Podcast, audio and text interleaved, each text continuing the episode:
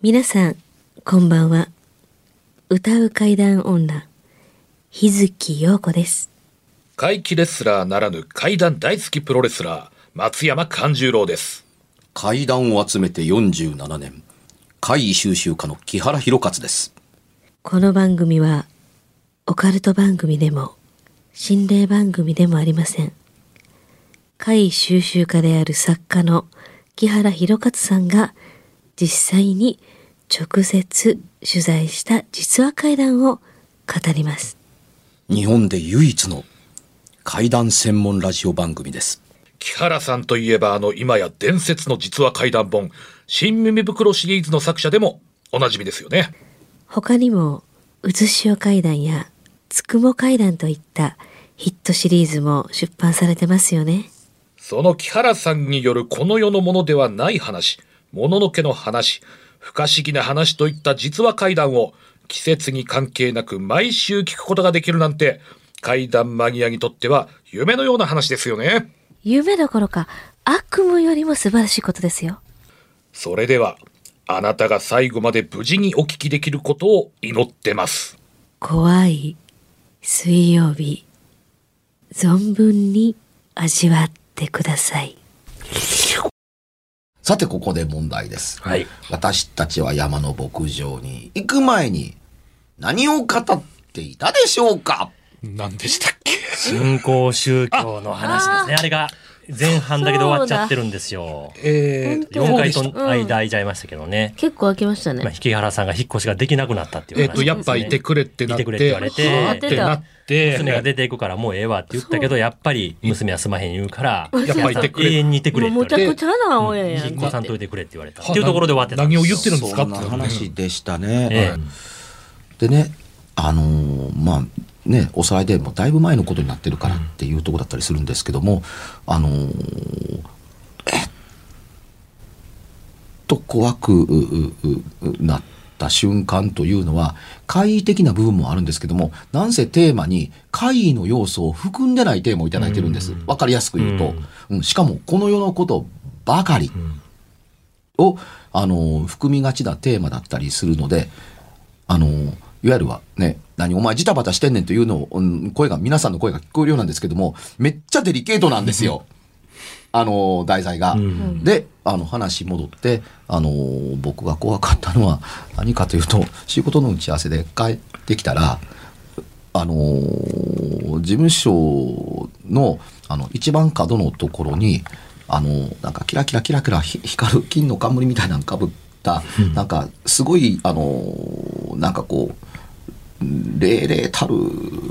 あの衣装を着た、もうもう純白となんかな中の着物が赤かったんかな、みたいな。でねあの榊みたいなんかなんか手にしてる。なんとなく想像ができてきた。うん。なんか王様王様みたいな。うん。なんかいかにもいそうな。ような、あのー人と大家さんとがそのうちの事務所の角のところの、にある電柱か何かのところで、なんか塩をををなんか盛り付けながらパサー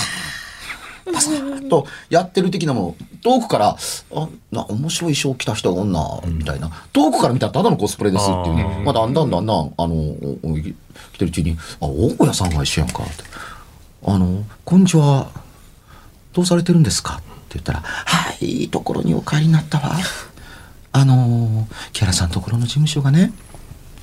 あの大いに繁栄していつまでもうちの隣にいてくださいますように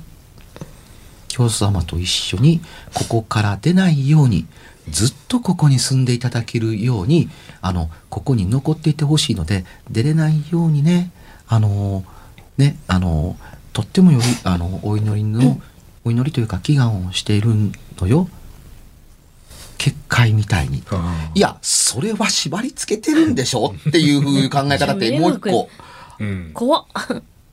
あるでしょ？っていうのが。あったんですよ。うんいや、あの、大家さんと田中ですってっていうとこですから、一応2年ごとのこう東京だとね、2年ごとの更新があってそのためにまあ家賃がここにあったりだとか、更新料を払ったりするわけですよ。いやそりゃ出ていかなかったら嬉しいでしょうっていうのがあったりするわけです。あのその時にあの料理好きですから「大家さんこんなん作りましたよ。かった。らどうですか?」みたいな「あ私もこんなの大家さんも料理好き。であ私もこんなの作ったんであパン焼かれるんですか?」美味しかったです」ってやってて。あのいやおお隣とか大家さんと僕すぐ仲良しになるんですよ。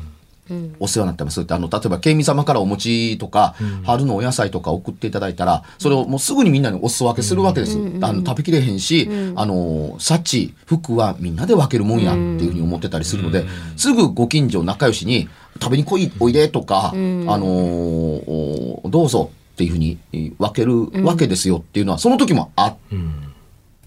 たので、あのあのーお料理のやり取りをするのってあのそんなに引っ越してから時間がかからなかったまんまずーっと1年も2年もやってきたわけだから、こんなにいいタナコこんなに楽しいあのタナコはいなかったわけです。であの娘さんとか息子さんからはあの疎遠になってるというか大人になってきてっていうのがあったから、あの子供よりも気軽にお話をする人になってたんですね。うん。うんうんうんとはいえあのねそれとこれとは話が、まあ、まあ違うじゃないですか。違そらそらそうですから。いやそんなものに縛られうんたらというか人って厄介だとはとと、まあ、ちょっと思います。あのー行かないで。うん。ここにずっといられるようにしてるからって言ったら「えいや出たくなります」っていうふうになるもんですよっていうふうに。であのーねあるその教師様に出会う前に、あの料理のやり取りではなくて一回でからうちの家のリビングでお茶飲みません、って言われて、ああ、もちろん喜んで、あの、うーんお茶いただきます、言って、マネージャーと一緒に、まあ、隣ですから、とととととって入ったですよ。だから、あの、うちの、あのー打ち合わせとかしている一番広い部屋の壁一つ向こうを隔てて、あの、反対側に神棚があったわけです。だから神棚の背中が、うちの打ち合わせ室の一番広い面積を取ってたんですよ。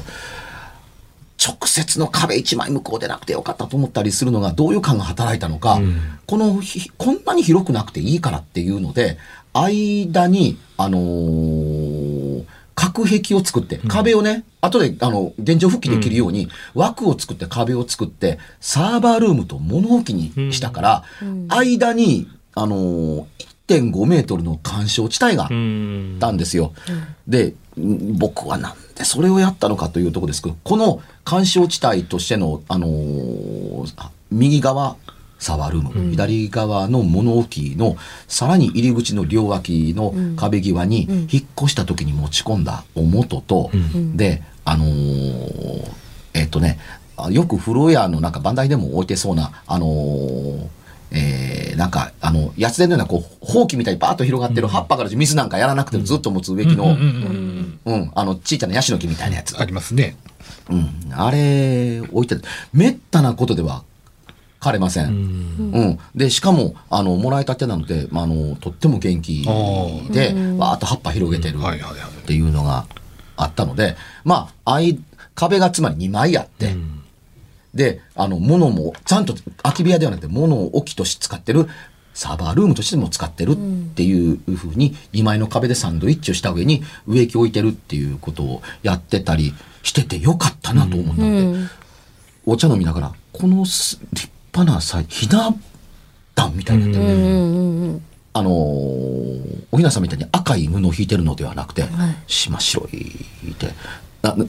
ああのね、どういう意味でしょうね。直視できないんで、そのひな壇みたいなやつが、何の神様なんやろうってチラチラ見るけれども、あの、なんとなく心の中で分かりたくないっていうのがあるけれども、でも分かってるのは、こっちに向かって祭壇にお祈りしてるということは、その壁の向こう、うちやから、うちの事務所やから、いや、これはちょっとっていう後にそんなことやってるから、教祖様も出入りする家なのっていうところだったりするわけなので、まあランクの高いうちなん。てんな日な金持ちやから。でそもそもその家にあのね引っ越すことになったのがこれも勘が働いていて東日本大震災が起こる前に、まあ次移る時はちょっと、まあ、地震の心配のないところに、あの一応移したいなと思うっていうのにスタッフみんな何も言わなかったら、そうねっていうふうに、あの今よりは地震よりにの心配のないところがいいですねっていう賛成をもらったので、まあ、そこに移ったんですけども、ふんわり三角形の家なんですよ。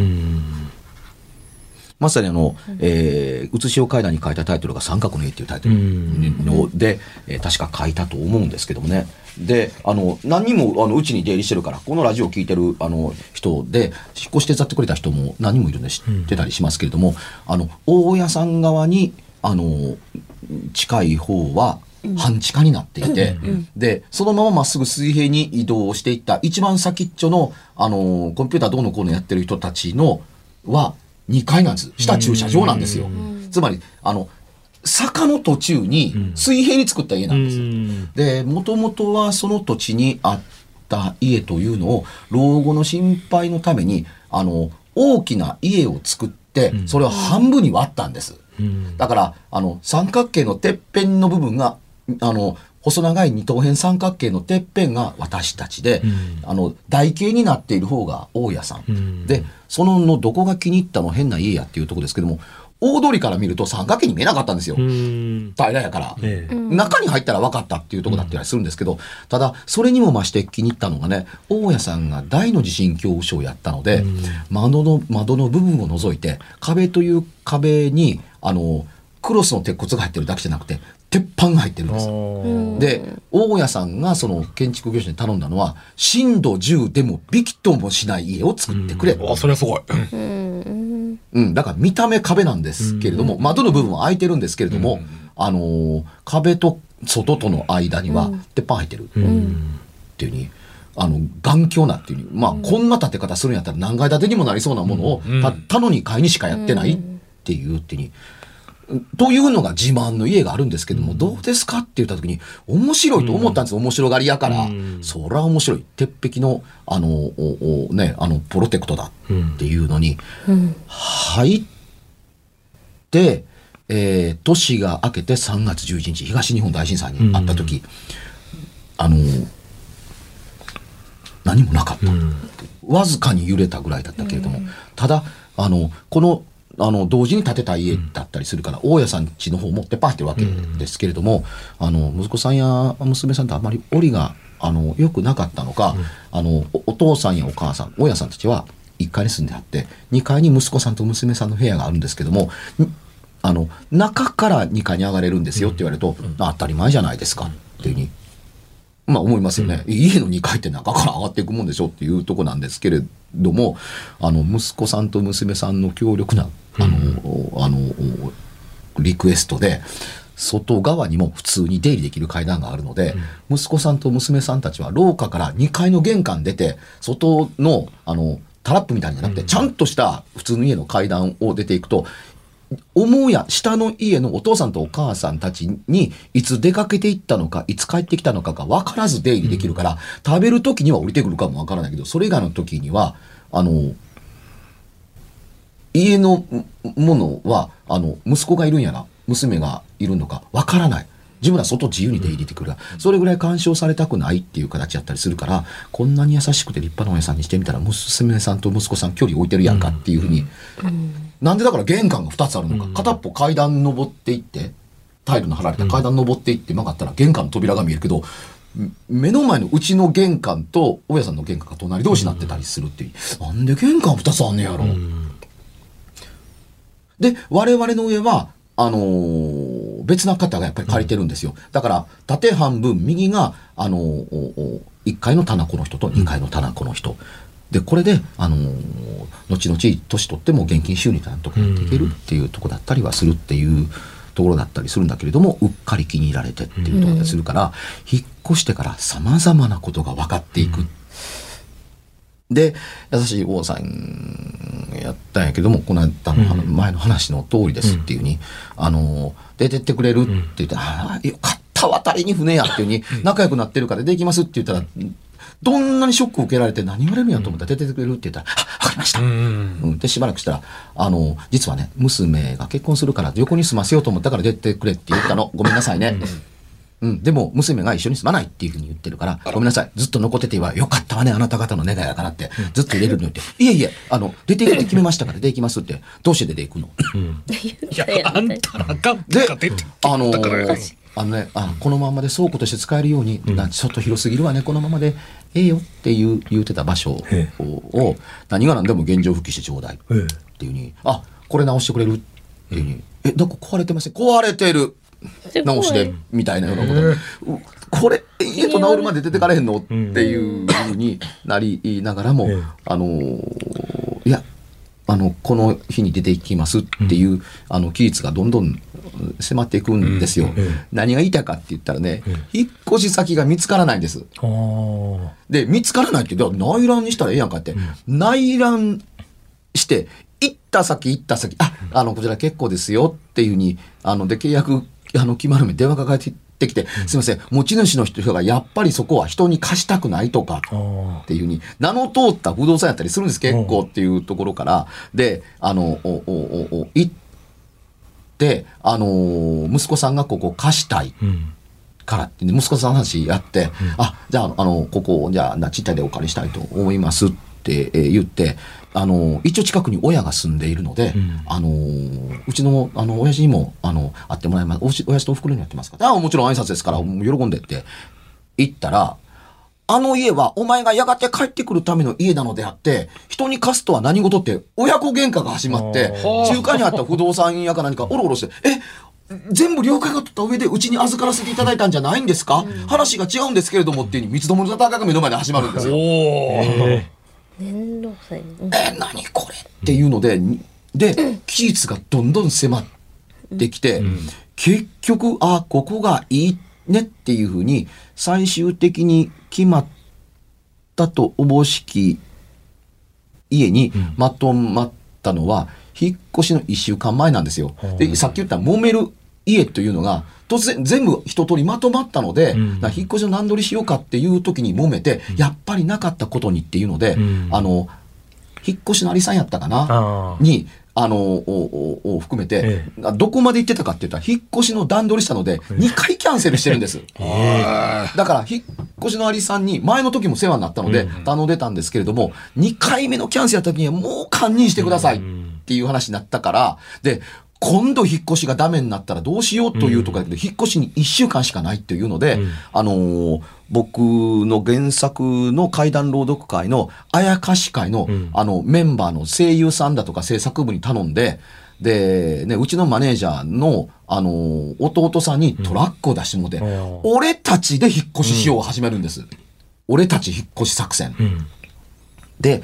あの、ガーッと引っ越しいしてる最中に気がついた。引っ越しがスタートした時には、確かに青々と茂ってた、めったに枯れない、その、さっき言ったあの、ね、シュロみたいな、うん。細いやつ、竹みたいな、なんなな竹なんですけどね、みたいなような、葉っぱ広げてるやつの一本が、パキン取れて、真っ茶色のカラッカラに枯れてるんです。で、誰かが気がついて、これいつ枯れてました？って言ったら、きり分かってるのは昨日の晩までは枯れてなかった緑青々としたものがパキンと途中から折れて、あのパッサカサのあのカッサカサになって灰色になってるの。もう何日も前からみあの折れて水気がいいってないみたいな、で私らが来た時の朝にも気がつかなかったっうんていうね。これは出ていかないように壁の向こうで何が起こってんねや、うん。と思ったので万が一っていうので、うん。あのー変えるように、えあのーすいません。あの言葉としてあの使ってるのだって意味がって言ってるのではなく分かりやすさ優先で言いますね。うん、あのー送られてきたものを元へと帰れという仕掛けを僕が一個ポンと置くんです。ええ。うん、あのーまあ、いわば鏡の反射鏡みたいなもんですね。ううんん、あの、あの、来たら来ただけれども、ふんわりとそのまま帰っていくっうん。て、あの、小野が発したものを小野がものに帰る、帰るがよろしっていうような仕掛けをポンと置くんです。うん木原さん何やってるんですか？って言ったら、何にもないかもわからないけど、何かあった時のための、あの、安全策のプロテクトや。うん。ってに送られたものが返せんで階段作家いや使わんとか使わなかったりやらなかったりするだけれども、使わなかったりやらなかったりするということがあるあるかもわからないけれどもないかもわからないけども、ともかくいざという時に何かができないわけではないんだっていうのはあるですよ。うん。ポンとそれを置いてあのあの来るだけ来たら来ただけ帰っていくっていうのをやって、ポンと置いたら引っ越してる最中のみんながパッと手めてえと思って「あ空気が変わった。何、えこれ!」っていうふうに言って。であの滞りなくあの引っ越しが終わるんだけれども、ええ。というこの家から出てって次の引っ越し先に行ってる間のその車の走ってるとこだけザーッと雨が降るんですええっていうふうに。で、なんでこれ濡れてんの？ってええ。こう言ったら、助けて言ったら、途中で雨降って、雨なんか降ってないみたいなことあったりするっていう。いや、後でなんかうち来たかもっていうとこあったりするから、これはなんかいたがんことがあったりするのかな、うん。みたいなことがあ立て続けに起こりながらも、なんとか引っ越し、あのーを得るんですよ。ええ。で、引っ越しますとは言うたけれども、え引っ越し先は別に言うてないのに、うんうんあのーね、あの、引っ越して中なくなった家、とりあえずチェックしてもらえますかってええ、大家さんに、あのー入ってもらったら、ええうん、まあいいみたいね、みたいな感じでやりながら、あの、杉並区のどこどこに引っ越されたみたいね。え？なんで知ってんねん。そうアイコンタクトでマジで、なんでしてんの？ってえわからない。なんでしてんの？ってうん。あのーうちのハス向かいに奥さんいるでしょ？っていうふうに。ええ、っていうふうに。あのー同じ教祖様をいただいてるって。はこの方が引っ越してきた家のご実家が持っている土地の一部に引っ越されたのよって。あ、最初から行き先コントロールされてたんかと思うような一言なんですだから行ったら知ってたってに、あなた方が土地に入ったことは知ってるのよ。っていうふうに、まだまだ、あの、おこのお家ね、開けて待ってますから。うん、でそれからね、今はわからないけれどもですけども、近々までずっと隣開いたまま、うちが出てった時のまんま取ってある。帰ってきてね。で、え前の事務所からのミッションは、ええ。ともかくなるべく早いタイミングでここから引っ越しをするっていううん。ミッションやったんです,、ええ。ですよ。うん、この放送聞いて友達も聞いてるけれども、ね、あの、一本のユーカリの木がボーンと立ってる、ええあのー家だったですよ。えで、なんとかしてタイミング、ね、いくらなんでもやっと引っ越したのに、うんあのー早々には出られへん。うんある程度の年数やっぱちょっとすまんとってええいうふうに。うん。で、そこからようやく引っ越しの段取りがついて、ええあのー引っ越したですよ。ええで、それまでね、もうユーカリが、もう、き、あの、おいおい、緑、緑を散々広げてっていうので、あのー枝切りバサミみたいな伸ばせるハサミでバッサバッサ切らんと、その、電線に枝が触れるんで困ったっていうぐらい、えあの、伸びてたのに、えうちが引っ越して、えあ、直径20センチから25センチぐらいある幹だのユーカリなんですけど、ええ。うちが引っ越して3ヶ月で全部枯れました。真っ白になってた、枯れてユーカリが。うん。あのー一軒挟んで隣のお家ととってもなんか小学生の子供がいたのので、ええ。あの、あっちゃんのウルトラマンの DVD 見したのかってうんってウルトラマン好きに、ええ。あの、してあげたっていう、とっても親切なことをやって、ええ。あの、上層教育が行き届いた、ええ。あの、子供が、の家と仲良しだって、今でも仲良しなんですけれども、あの、やっぱ同じようになんか、これもらいましたか？でたか食べません？みたいなことやっててって、あの、いう家が、うんみるみる目に見えて木がしおれて枯れていくのを見て怖かった。え。えそれは怖いですよね。で、うん。えー引っ越しが全部終わったら、ええ。あのー島根県の、あのー松江のイベントがあったので、あやかし会と僕の会談だ、いわゆる松江会見があったので、今回は東京から車で行こうという作戦を立てるんです。一回僕の家に泊まって、うん。マネージャーと一緒に、何がしたかって車で行ったら東京からレンタカーで借りて、あのここからなんとか新しいところに引っ越したんだから、感謝を込めて出雲大社様とん。美保神社様とできたら日の岬神社さんにあのご挨拶をして、であやかし会あのー当時、うん。でしあのー会談談義を終わらせてつまり松江会見を終わらせたその足で今度は四国に渡って、慶美様にありがとうございましたって慶美神社様にに、あのーご祈祷いただいて、うん。全部の神社にご祈祷いただいて、最後に伊勢神宮でご祈祷いただいてって全部のご祈祷札をいただいて、で帰るって、一本道にしたら一回で済むという考え方なんですよ、ん。ゆっくり止まりながらあのやって全部の今あるあの事務所にあるご祈祷札を全部それであの入れ替えましょうっていうことになったんですよ。えで松江に入って僕の会談談義が終わってあのあやかし会の初日にうちのマネージャーの顔の、あのー半分が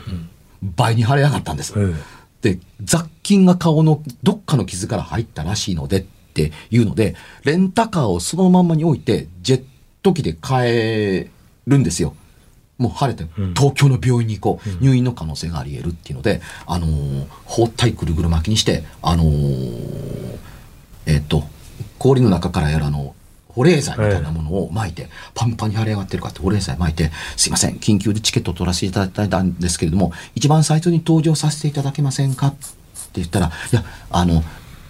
登場の手続きの、あ登場でゲートくぐる一歩手前で、あの、あのそのような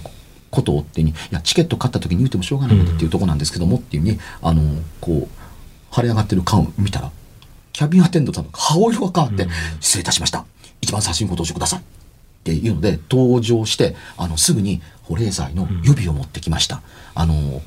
お客様にそのまあケーキだとかを、あの、預からなければならなかった時に、あの、かなり溶けないようにというので持ってるんですけど、あの、これよかったら使ってください。っていうふうにで東京に帰ってきて病院にそのまんまで入って雑菌があります。紙一重の差であの筋肉までにもっと降りてたら危なかったよって。いうので10日間入院して。っていうので引っ越してから1週間も経たんうちにこんだけのことが